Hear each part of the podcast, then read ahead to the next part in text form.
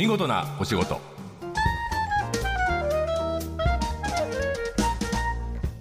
こんにちは。出版社マガジンハウスの編集者西田善太です。この時間は見事なお仕事。企業の中の人に直接お話を伺い見事な取り組みや新情報をお届けする番組です。目の前にいるのは主に放送後期を担当している作家の今井君。さて今日なんかこう可愛い人形が置いてありますけれど、はい。えー、一軸館長くん、えー、カンちゃんね。カンちゃんです。えーさてこのお話結構真剣に話すべき話題ですね。そうなんですよ。便秘。そうです。西田さん便秘を感じたことってありますか？僕はあんまりないんですそうですよね。まあうん。男性のがうん。少ない、だで男性の倍いるんですね女性の方が。あーあの便秘に悩んでる方が。はい。うんうんで男性だからちょっと無縁と思いがちなんですけども、実はそうでもなくてですね、うん。えっと、平成22年の、うん。えっと、厚生労働省の調査によるとですね男性の便秘っていうのは50代から増え始めまして、はい。でえー75歳以降はうん。男女同率になると。なるほど。いうことで、うん。つまり、まあ、老後は結構悩まされることあるぞと思ってた方がいいそうなんですよ。ね世代によって体の機能がねあの、まあ、ある程度の衰えや覚悟しなきゃいけないからそうかそうか。じゃあ全く別のものではない。男には関係ないと思ってちゃダメだっていそうなんですね。で便秘になるとやっぱいろんな病気につながってきちゃうというところもあって、うん。まあ本当人類みんなの問題ということで今日お話を伺えればと思っています。わかりました、はい。えしっかり聞いてみたいと思います。え今日は一軸製薬株式会社薬剤師であられる、えー三宅孝子さんですよろしくお願いしますよろしくお願いいたします。一軸館長歴史を教えてくださいはい。大正14年に、はいえっ、と私たち一軸製薬の創業者である、えっ、と田村畑三郎医師自身がその経験からえっ、と一軸印軽便館長として考案しました。なるほどはい。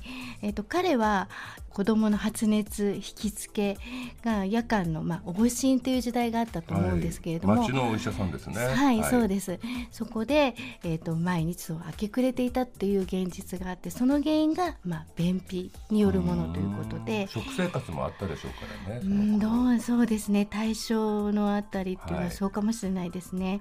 でその頃の館長っていうのは医師にしかできなかったものなんですよ。う。ん。施術みたいな形そうですね。治療だったんですね。そうですね、うんうん。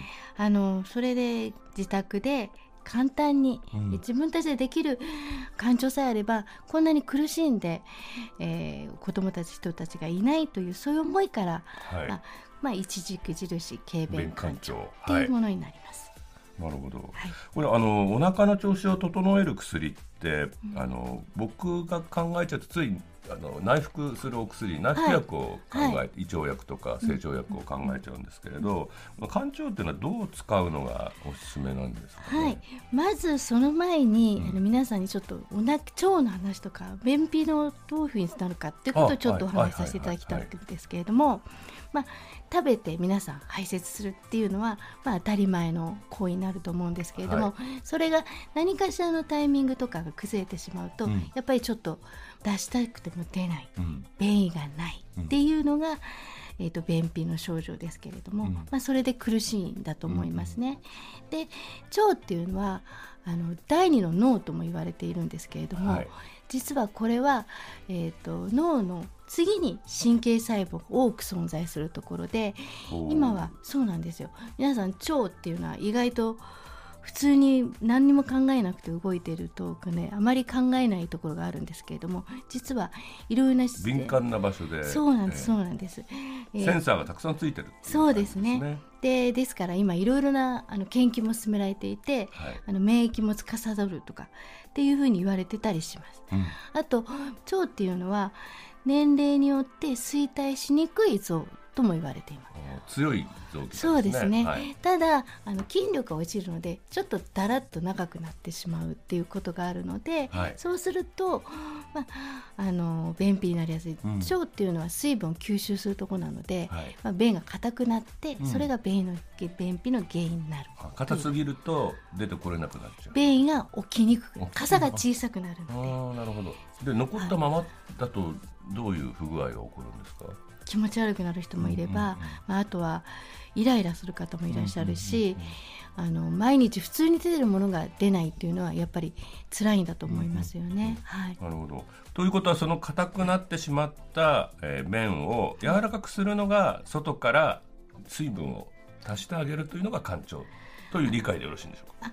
それもあるんですけれども、はい。もう一つが、えー、と肝腸で直腸にこう刺激を与える物理的な作用で、おえー、と肝腸の中の成分っていうのはグリセリンって言われるものがあるんですけれども、はい。そのグリセリンが入ることによって腸の細胞のある水分を腸管内にこう閉じ込める作用があるのでその呼び寄せる作用がこう前動運動を起こすのでそれで、えー、と排便を便を出しやすくなる、うん。はい、あとはグリセリンっていうのはハンドクリームとかにも入ってるんですけれども、はい。便の滑りを良くするうんうんうん。作用もある。であとは便秘薬っていうのはどちらかというと腸全体を動かすお薬。うん。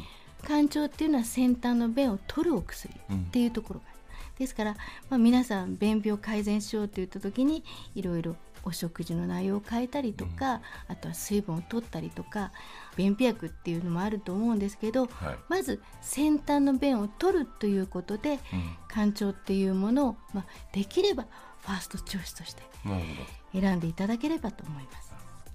つまりあれですね、あのーゆっくり全体を治すのは内服薬だったけれど、まずは最初のこう先端の便を取り除くためにはい、肝腸を使うとまずさファーストステップとして楽になったりそうです。あの腸が動き始めるということですね。そうです。なるほど。はい、肝腸って今目の前に一軸肝腸が、えーはい。何種類か置いてあります、いろんな形ありますね、はい、いくつか茶バラのようなものもあり、はい、これは一番新しいもので、はい。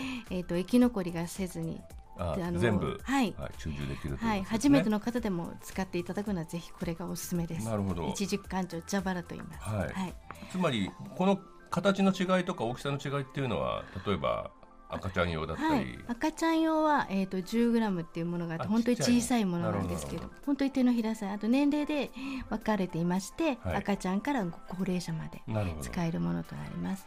これはあの処方箋なしで買えますもんね。そうです。これは薬局で皆さんのご判断では買えるので、うん。ですから余計あの分かんないと心配になっちゃうとかそうね。間違ってるんじゃないかと思っちゃう。あとやっぱりどうしても薬局で聞くのはちょっと恥ずかしかったりとか、あーはいあのところが。薬剤師の方に聞くのは、はい。あだからホームページのリニューアルがあったのかな。あそうですね。新しくなったホはいあのホームページが12月1日に。ああじゃあついこの間ですね、はいそうです。まあ便秘にならないようにするためにはどうしたらいいか、うんうん聞きにくい方でも肝腸の使い方が分かるように動画で表したりとか、あとは、えー、と食事が今の食事はいいんだろうかっていうので、食事のチェックもさせていただくようにしています。なるほはい、どあの直接お医者さんに話しに行ったりするのが恥ずかしかったり、はい、病院に行くのが見られたくないと思っちゃったりうんはいはいするから、えー余計症状を抱え込んじゃうっていうのもそうですね。どうしてもなんか自分のもしかしたら先天的なものとかあとは自分の何か生活がとか、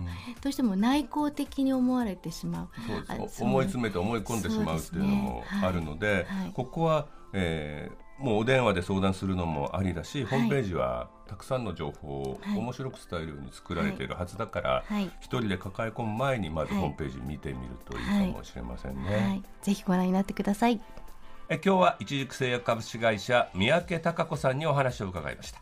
ありがとうございました。ありがとうございました。放送の内容は番組ホームページで順次公開していきます見事なお仕事また来週お会いしましょう